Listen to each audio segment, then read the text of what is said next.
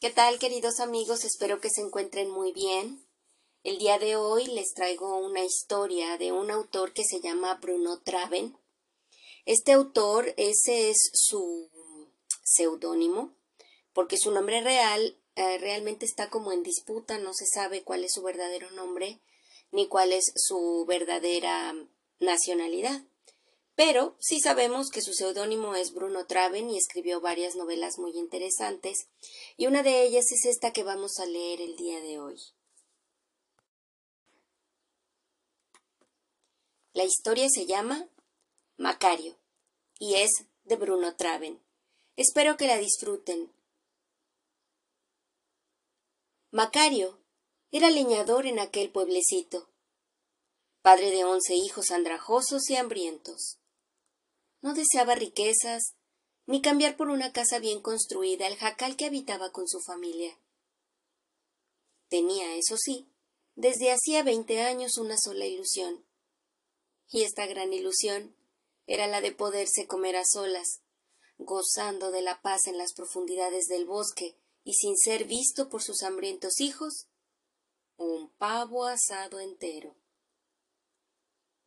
Nunca logró llenar su estómago hasta satisfacerse. Por el contrario, siempre se sentía próximo a morir de hambre. Pese a lo cual, todos los días del año, sin descontar los domingos y días festivos, tenía que dejar su hogar antes de que amaneciera para ir al bosque, del que regresaba al anochecer con una carga de leña a la espalda. Aquella carga que representaba todo un día de trabajo. La vendía por dos reales y a veces un par menos. Solo durante el tiempo de aguas, cuando prácticamente no tenía competencia, y mejor aún en los días señalados, como por ejemplo el Día de los Fieles Difuntos, en que la demanda era mayor por parte de los fabricantes de velas y de los panaderos que horneaban toda clase de panes de muerto y calaveras de azúcar, llegaba a conseguir que le dieran hasta tres reales por su carga de leña. Tres reales constituían una fortuna para su esposa, conocida en el pueblo como la mujer de los ojos tristes. Ella, de modo más marcado que su marido, producía la impresión de que se iba a desvanecer de hambre. Cuando Macario llegaba a su hogar al anochecer, tiraba la carga con un suspiro revelador de su agotamiento. Tambaleándose, tropezando, llegaba hasta el interior de la choza, y sin hacer ruido, se dejaba caer sobre una sillita primitiva que uno de los niños acercaba rápidamente a la mesa, igualmente tosca, sobre la que Macario extendía ambos brazos exclamando Ay, mujer, qué cansado estoy. y cuánta hambre tengo. ¿Qué hay de comer? Su mujer contestaba frijoles negros, chile verde, tortillas, sal y té limón. La cena era siempre la misma, sin variación alguna.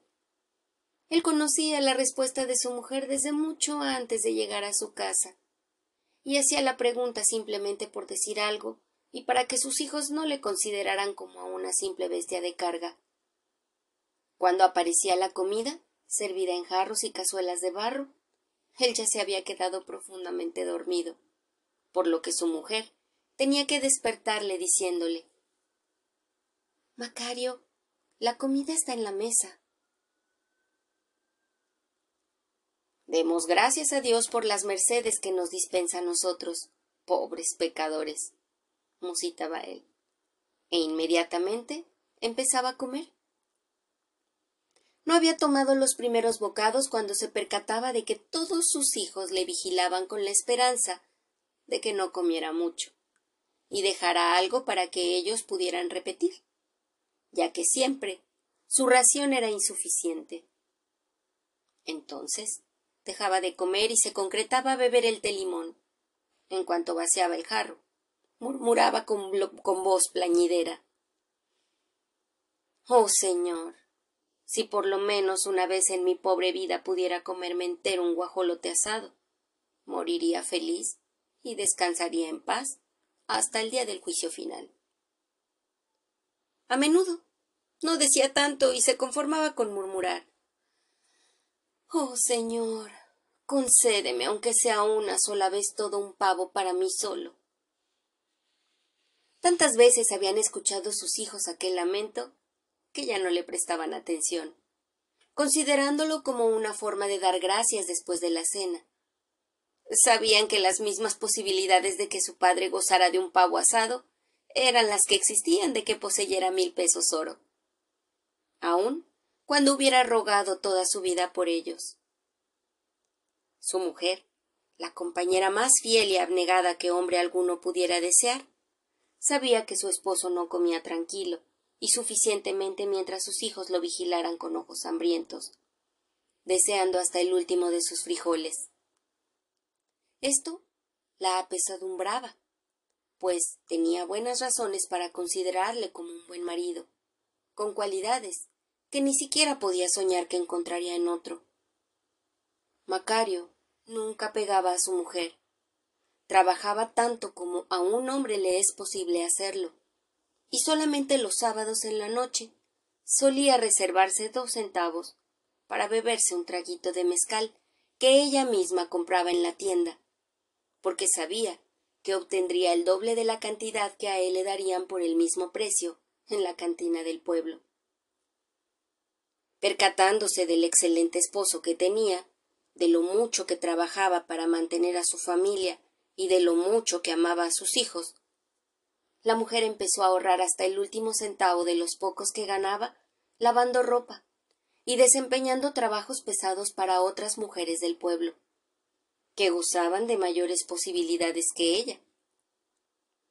Después de ahorrar sus centavitos durante tres largos años, que le parecieron una eternidad, pudo hacerse del pavo más gordo que encontró en la plaza. Reventando de gozo y satisfacción, lo llevó a su casa cuando los niños estaban ausentes, y lo escondió en forma tal que nadie pudiera descubrirlo. No dijo ni una sola palabra cuando llegó su marido rendido, agotado, hambriento, y como siempre, rogando al cielo por su pavo asado. Aquella noche hizo que los niños se acostaran temprano. No temía que su marido se diera cuenta de lo que ella preparaba, porque el hombre se quedaría como siempre, profundamente dormido en la mesa, de donde se levantaría como sonámbulo para dejarse caer, privado de sentido, sobre el catre.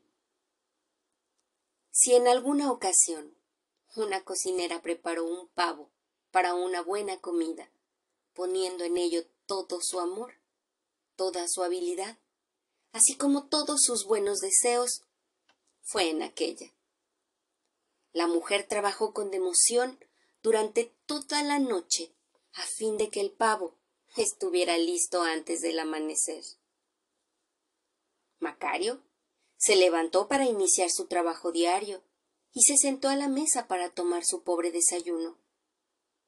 Nunca se ocupaba de dar los buenos días, ni tenía costumbre de que su mujer se los diera. Si algo faltaba en la mesa, o si no hallaba el machete y las cuerdas que necesitaba para su trabajo, murmuraba alguna palabra sin abrir apenas la boca como sus exigencias eran escasas, a pesar de que se expresaba con palabras muy limitadas, las absolutamente necesarias, su mujer le comprendía perfectamente sin incurrir jamás ni en la más leve equivocación. Hoy es tu santo esposo querido. Felicidades. Toma, aquí tienes el pavo asado que durante tantos años has deseado y por el que tanto has rogado. Llévatelo a lo más profundo de la selva para que nadie te moleste y puedas comértelo solo. Ahora, date prisa antes de que los niños lo vayan a oler y se enteren de que lo tienes, porque entonces no podrías dejar de compartirlo con ellos. Anda, corre. Él la miró largamente con sus ojos cansados. Por favor y gracias eran términos que jamás empleaba. En cuanto a la idea de ceder un pedacito del pavo a su mujer, no tuvo cabida en su cerebro, porque su mente, acostumbrada a albergar no más de un pensamiento cada vez, estaba ocupada en aquel momento en el que su esposa le había sugerido de correr con su pavo antes de que los niños lo descubrieran.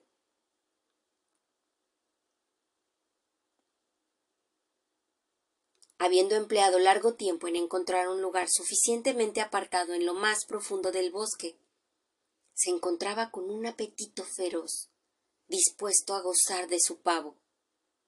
Se acomodó lo mejor que pudo sobre el suelo, y con un suspiro de profunda satisfacción se recargó en la cavidad de un árbol grande, sacó el pavo de la canasta, extendió las hojas de plátano ante él a manera de mantel y colocó el ave sobre ellas con un gesto de reverencia como para ofrecerlo a los dioses.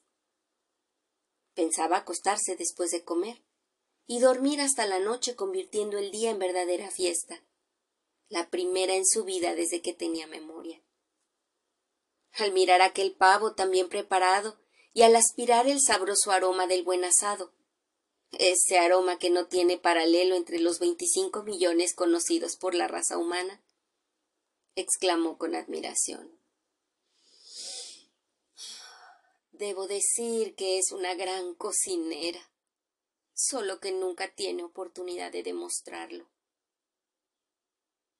Fue aquella la más profunda expresión que su gratitud pudo encontrar. Su esposa habría reventado de orgullo y habría sido feliz más allá de todo límite si él hubiera dicho aquello en su presencia alguna vez en su vida. Pero eso no lo habría hecho él jamás, porque en presencia de ella las palabras se resistían a salir de sus labios. Se había lavado las manos en un arroyo cercano y todo estaba a punto para aquella solemne ocasión, en que se verían colmados los deseos de un hombre capaz de rogar durante largos años para que se le concediera tan gran merced. Asegurando la pechuga del pavo con la mano izquierda, tomó con la derecha una de las gruesas piernas del animal para separarla y empezar a comer. Cuando intentaba hacer esto, se percató de la presencia de dos pies humanos posados escasamente a dos metros de él. Recorrió con la vista los pantalones negros y ajustados que cubrían unas botas cortas de montar hasta el tobillo, y encontró, para su sorpresa, que pertenecían a un charro que observaba la operación que practicaba el pavo. El charro se tocaba con un sombrero de enormes alas ricamente bordado de oro, y vestía una chaquetilla de cuero con hermosa botonadura, del mismo metal, y bordada de plata y sedas multicolores. El pantalón lucía botones de oro en los costados de ambas piernas, y sobre las botas relucían dos preciosas espuelas de plata maciza. Al más leve movimiento hecho por el charro mientras se dirigía a Macario, las botonaduras chocaban y producían un alegre sonido. El charro tenía un bigote negro y una barba como de chivo. Sus ojos, como dos incisiones, eran negros y penetrantes como agujas. Cuando Macario miró a la cara del extraño, éste sonrió maliciosamente con sus labios delgados. Sin duda, el charro consideraba que su sonrisa era hechicera y que no habría hombre o mujer capaz de resistirla. ¿Qué dices, amigo, de darle un buen bocado de tu pavo a este jinete cansado? preguntó con voz metálica. Mira, he cabalgado toda la noche y me estoy muriendo de hambre.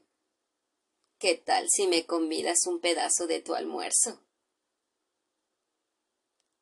En primer lugar, este no es mi almuerzo, corrigió Macario, agarrando el pavo como si temiera que se echara a volar. Y en segundo lugar, a esta comida solemne yo no invito a nadie, sin distinción de personas. ¿Me entiende? Te doy mis hermosas espuelas de pura plata a cambio, solamente de esa pierna que ibas a arrancar, propuso el charro, humedeciéndose los labios con su lengua fina, que de haber sido bífida parecería la de una serpiente. Las espuelas no me sirven para nada, aunque sean de hierro, acero, plata u oro incrustado de diamantes, porque no tengo caballo que montar. Macario apreciaba bien su pavo asado. Bien. Entonces, arrancaré una pieza de la botonadura de oro de mi pantalón y te la daré a cambio de la pechuga de tu pavo. ¿Qué dices? Esa moneda de oro no me favorecerá en nada. Si alguien me ve con una sola de esas monedas de su botonadura, me meterán a la cárcel y me torturarán hasta que les diga dónde la robé. Y después me cortarán una mano por ladrón. ¿Y qué haré yo? Leñador, con una mano de menos, cuando de hecho podría usar cuatro si el señor hubiera sido tan bondadoso de concedérmelas. Macario, despreciando la insistencia del charro, dio un tirón de la pierna del pavo para empezar a comer, cuando el visitante le interrumpió diciendo Mira, amigo, estos bosques me pertenecen. Estos y todos los de la comarca. Pues bien, estoy dispuesto a dártelos a cambio de un alón del pavo y de un puñado del relleno. Todos mis bosques solamente por eso. Miente usted, forastero. Estos bosques no son suyos, pertenecen al Señor, pues de otro modo yo no podría cortar leña y proveer de combustible a los habitantes del pueblo. Y si fueran de usted y me los regalara o me los diera a cambio de una parte de mi pavo, ello no remediaría mi situación, porque tendría que seguir trabajando como lo he hecho toda la vida. El charro insistió. Escúcheme, buen amigo. Oiga, interrumpió Macario con impaciencia. Ni usted es amigo mío, ni yo lo soy de usted. Ni lo seré mientras viva. Entiéndalo bien. Y ahora, vuélvase al infierno de donde vino y déjeme gozar en paz de esta comida solemne.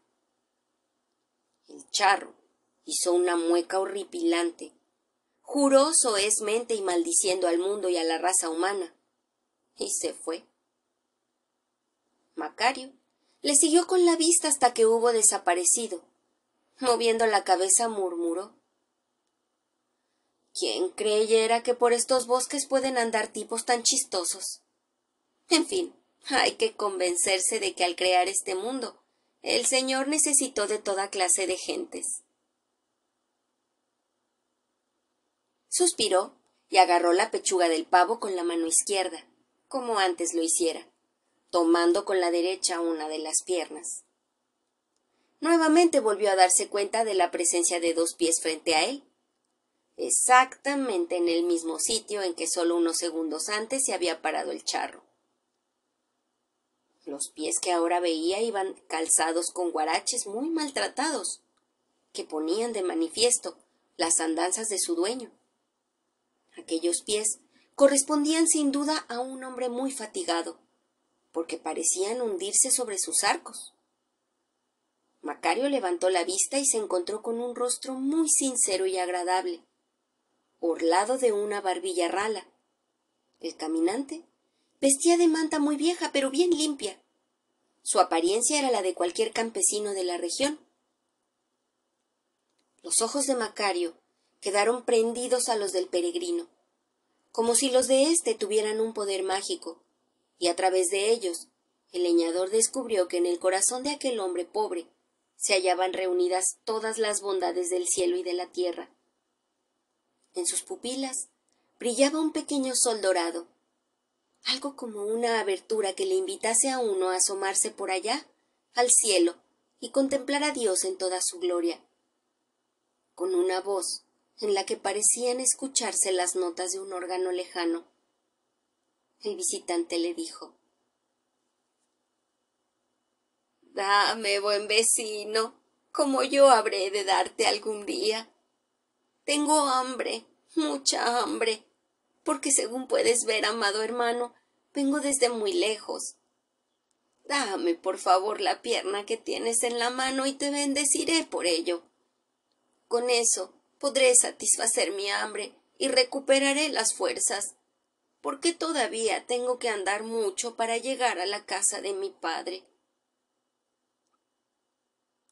Caminante, es usted un hombre muy agradable, el más bondadoso de los hombres que he conocido y conoceré dijo Macario como si estuviera orando ante la Virgen. Entonces, mi buen hombre, dame siquiera la mitad de la pechuga de tu ave, porque sin duda a ti no te hará mucha falta. Oh, mi querido peregrino, dijo Macario gravemente, como dirigiéndose por primera vez al personaje que él considerara el más elevado del mundo, a un arzobispo, aunque en realidad jamás había visto o conocido alguno. Si usted, mi reverendísimo señor, pretende asegurar que en realidad nada pierdo, le contestaré con muchísima pena y a la vez con toda humildad, porque no hay otra respuesta que darle, que está usted equivocado. Sé perfectamente que jamás debiera hablarle en esa forma a usted, porque es tanto como blasfemar. Sin embargo, no puedo evitarlo. Tendría que hablar así aunque me costara la entrada al cielo, porque la voz y los ojos de usted me obligan a decir la verdad. Usted sabe, señor, que no puedo perder ni siquiera el más pequeño pedacito de este pavo. El ave, y yo le ruego que comprenda, me fue dada con la intención de que la comiera entera yo solo. Dejaría de estar completa si yo regalara aunque fuera un solo pedacito del tamaño de una uña.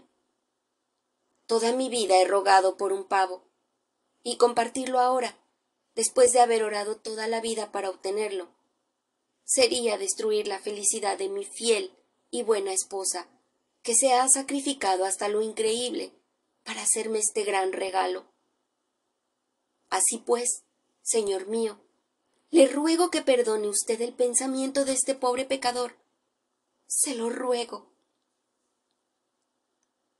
El peregrino miró a Macario y le dijo Yo te comprendo, Macario hermano. Te comprendo y te bendigo. Puedes comer tu pavo en paz. Pasaré por tu pueblo, me asomaré a tu choza y bendeciré a tu buena mujer y a tus hijos. Que Dios sea contigo hoy, mañana y hasta tu último día sobre la tierra. Macario, después de seguir con la vista hasta perderlo, al peregrino solitario, movió la cabeza y se dijo Realmente me da pena. Estaba tan cansado y hambriento. Pero yo nada podía hacer. Habría insultado a mi esposa. Además, yo no podía haber dejado ni la pierna ni parte de la pechuga, porque entonces habría dejado de tener el pavo entero. Volvió a agarrar la pierna del pavo para tirar de ella e iniciar su comida, cuando una vez más vio un par de pies frente a sí. Calzaban sandalias antiguas, y Macario pensó que el forastero debía de ser un hombre venido de tierras muy lejanas, porque nunca había visto sandalias como aquellas. Poco a poco fue elevando la vista hasta descubrir un personaje en el que el hambre se manifestaba en forma espantosa. En su cara no quedaba rastro alguno de carne. Todo era hueso, como solo hueso eran las piernas y las manos del nuevo visitante. Sus ojos parecían dos grandes agujeros oscuros cavados en aquella cara descarnada. La boca estaba constituida por dos hileras de recios dientes descubiertos por la carencia de labios. Se apoyaba en un largo bastón de caminar. Iba cubierto por una túnica azulina, de una tela que no era ni algodón, ni seda, ni lana, ni material alguno conocido por Macario. Del cinturón, descuidadamente colocado alrededor de la túnica, colgaba una caja de caoba muy maltratada, de la que partía el tic-tac de un reloj. fue aquella caja que este personaje traía en lugar del reloj de arena que Macario esperaba ver, lo que confundió sus ideas acerca de quién podía ser el nuevo importuno. Al comenzar a hablar, el forastero lo hizo con una voz semejante al sonido producido por el choque pesado de dos trozos de madera. Ay, compadre, tengo tanta hambre, mucha, muchísima hambre. No hay para qué hablar de ello, compadre, ya lo veo, dijo Macario sin mostrar el menor temor por la horrible apariencia del recién llegado. Ya que puedes verlo, no dudarás de que necesito algo en el estómago. ¿No quieres darme esa pierna del pavo que te disponías a cortar? preguntó el extraño visitante. Macario, lanzando una exclamación desesperada y levantando los brazos con el gesto de un ser humano, vencido después de tenaz lucha, dijo Está bien. Y con voz plañidera agregó ¿Qué puede hacer un mortal contra el destino? Nada. Tenía que sucumbir finalmente. Ya lo presentía. No hay escape posible. Hubiera podido gozar de gran ventura, pero el destino no lo quiso y así debe ser. Nunca tendré un pavo entero para mí solo. Nunca, nunca. Así pues, ¿qué hacer? Bien, compadre, llénese la barriga. Yo bien sé lo que es tener hambre. Nunca he tenido otra cosa en mi vida. Siéntese, siéntese frente a mí. Hm. Tome el pavo, es suyo gócelo. Ay, compadre. Qué delicia. Qué agradable. exclamaba el visitante restregándose las manos y sentándose frente a Macario. Al hablar, movía sus hileras de dientes como si tratara de sonreír o de triturar algo. Macario no pudo explicarse lo que significaba aquella mueca de su huésped. Era difícil saber si pretendía con ello mostrar su agradecimiento o su alegría al verse a salvo de un seguro desenlace fatal causado por inanición. Partiré en dos el ave, dijo Macario al mismo tiempo que procedía rápidamente a hacerlo, pues temía la llegada de un tercer pedigüeño que redujera su porción a una tercera parte. Vuelva su cara hacia atrás, por favor, compadre, recomendó Macario a su huésped inesperado, porque voy a poner mi machete en medio de las dos partes, y usted me dice cuál de las dos desea, si la del lado del filo de mi machete o la otra, porque así me parece más justo. Que usted escoja, ¿sabe? Para evitar dificultades o pleitos que yo no quiero. ¿Le parece bien, compadre? Perfectamente, contestó el convidado volviendo su cara hacia un lado e indicando a Macario la parte por él elegida. Comieron juntos, y fue aquella una comida alegre, salpicada de flores, de ingenio y de chistes jugosos por parte del huésped, así como de grandes risas y carcajadas por parte del anfitrión. ¿Sabe usted, compadre? dijo Macario, al principio me desconcerté porque la figura de usted no está de acuerdo con la idea que tenía formada de muchos retratos que he visto de usted en la iglesia. Esa caja de caoba que llega usted colgada del cinturón con un reloj dentro me confundió y me dificultó el que lo reconociera prontamente. ¿Qué ha hecho usted de su reloj de arena si no es indiscreción? Ninguna indiscreción.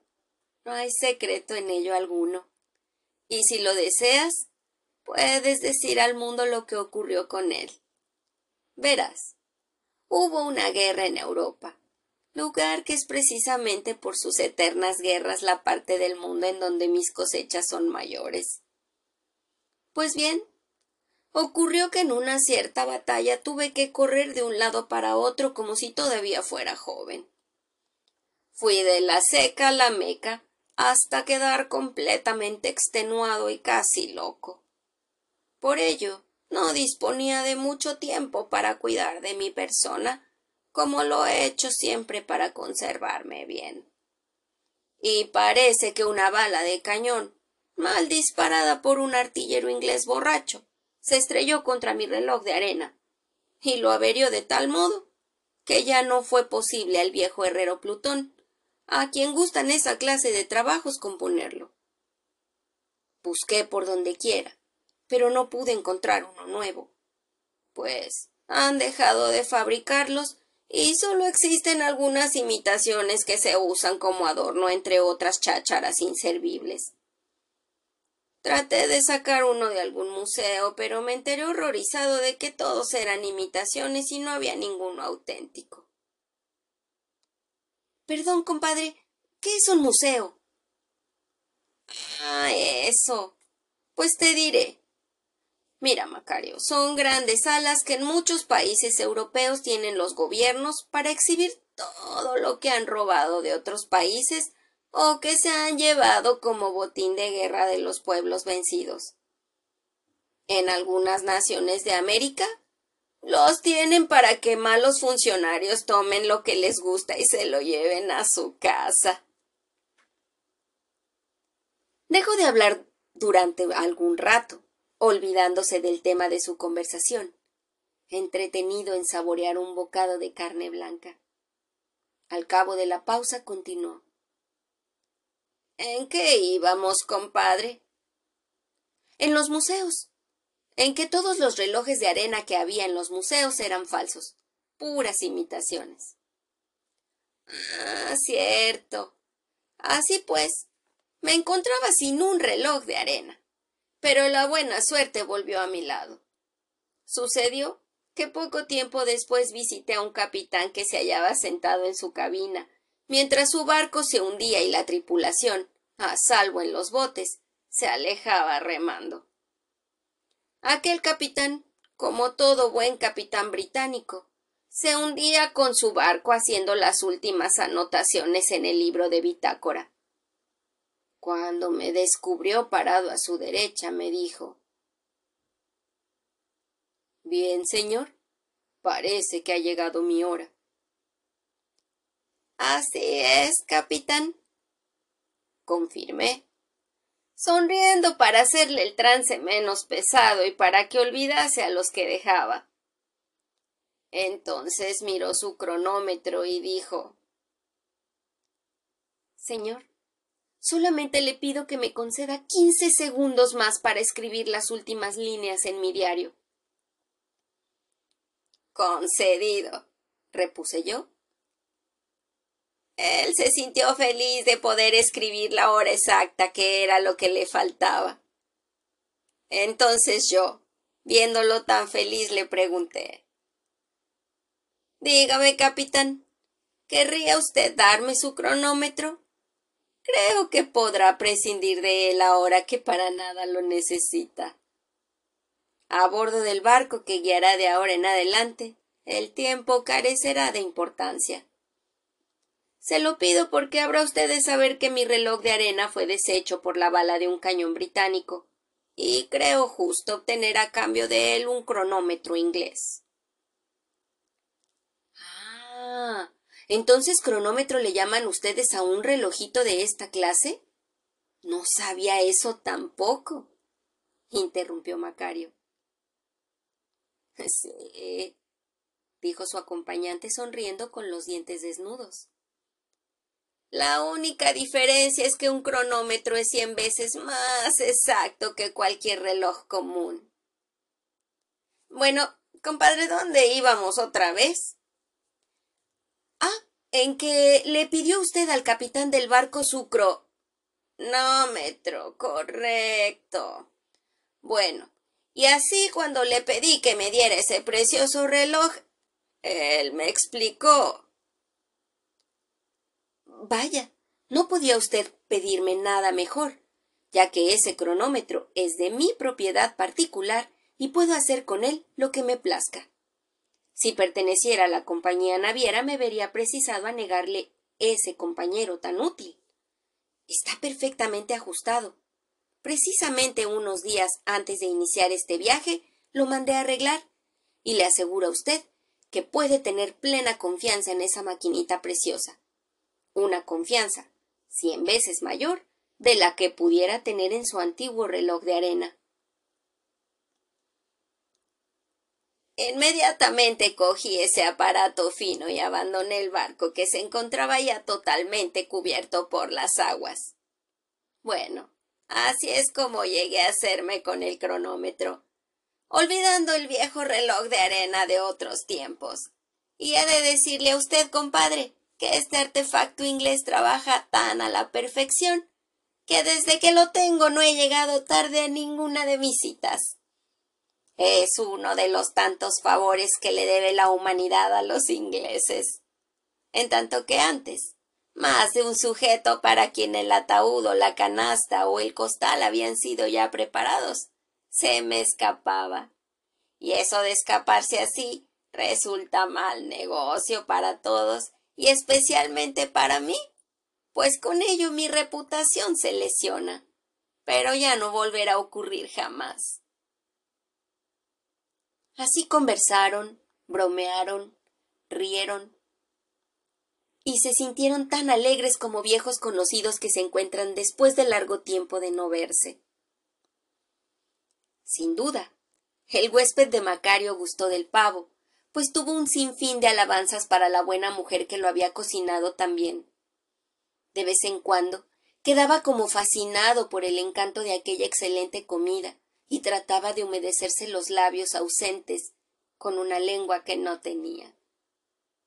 Macario, sin embargo, sabía interpretar aquel gesto y entendía por él que su acompañante estaba satisfecho y se sentía contento a su manera.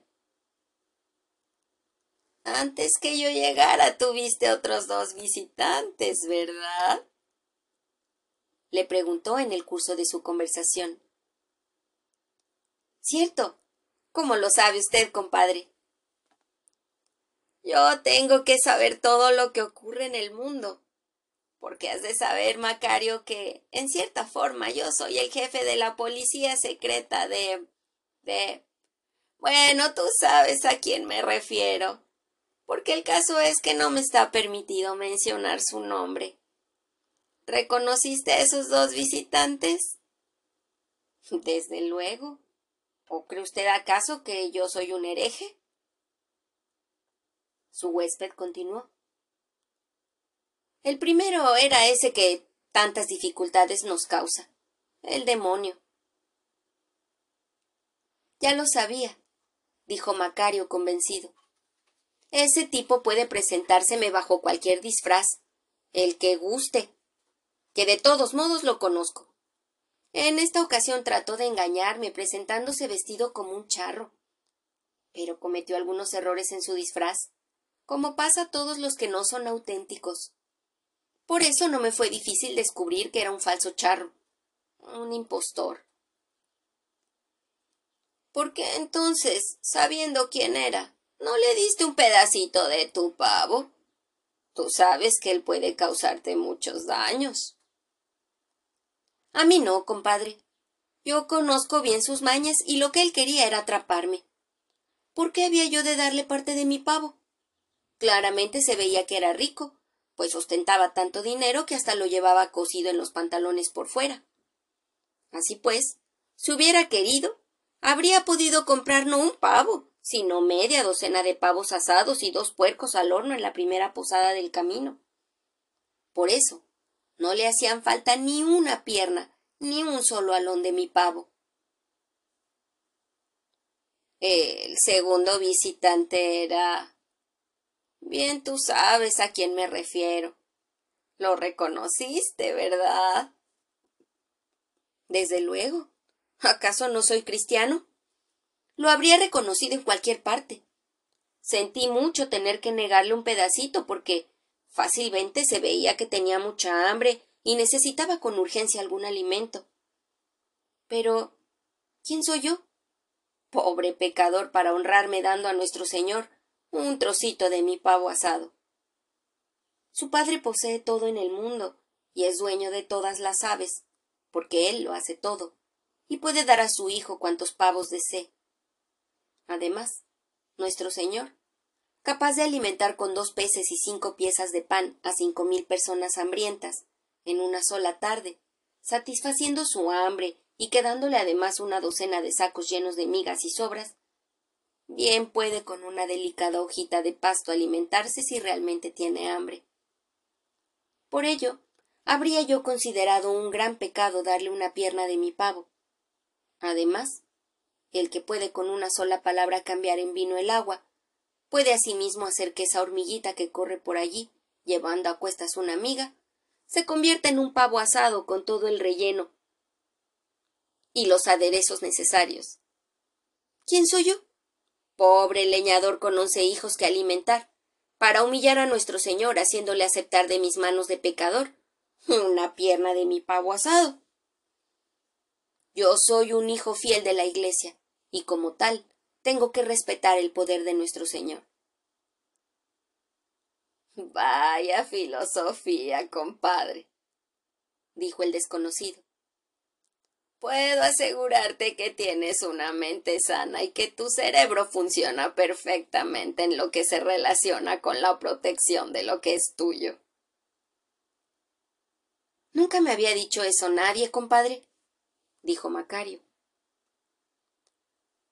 Lo único que me intriga ahora es tu actitud hacia mí, dijo el visitante limpiando el hueso de un alón con sus recios dientes. Lo que quiero decir es que, bueno, ¿por qué me diste la mitad de tu pavo cuando solamente unos minutos antes habías negado hasta un alón al diablo y a nuestro Señor? Ah, exclamó Macario, subrayando con un ademán su exclamación. Eso es diferente. La cosa con usted es distinta por una razón. Yo soy humano, y sé lo que es el hambre, y lo que es sentirse morir de necesidad. Además, yo nunca he sabido que usted tenga poder para crear o transformar alguna cosa. Usted no es más que un servidor obediente del Supremo Juez. Tampoco tiene usted dinero para comprar algo porque ni siquiera tiene bolsillas en su traje o lleva algún morral consigo. Es cierto que he tenido el mal corazón de negar a mi mujer un bocado del pavo que ella preparó para mí con todo su amor.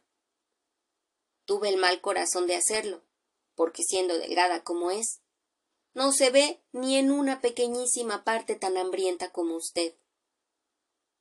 Tuve voluntad suficiente para no darles a mis pobrecitos hijos, siempre deseosos de comer, algunos bocados de mi pavo, porque a pesar de lo hambrientos que están, ninguno está ni en una pequeñísima parte tan hambriento como usted. Vamos, compadre, vamos, dijo el huésped, haciendo visibles esfuerzos por sonreír con los labios que no poseía. No le des tantas vueltas al asunto. Eres en verdad muy ingenioso pero dime la verdad. No temas lastimarme. Tú dijiste, cuando empezaste a hablar, que atendiendo a una razón me habías convidado. Ahora dime, ¿cuál es la otra? Bien, compadre, contestó Macario. En cuanto le vi, comprendí que no me quedaba tiempo de comer ni una sola pierna y que tendría que abandonar el pavo entero. Cuando usted se aparece, ya no da tiempo de nada. Así pues pensé, mientras él coma comeré yo. Y por eso partí el pavo en dos. Y en este momento vamos a cerrar este episodio. ¿Les está gustando? Bueno, pues no se pierdan el siguiente episodio donde está la segunda parte y el desenlace de esta historia, que está genial. Puedes empezar a compartirlo en tus redes sociales y a tus amigos. Hagamos que más personas se interesen por la lectura y que empiecen a viajar a otros mundos sin moverse de aquí. Nos vemos en el siguiente episodio.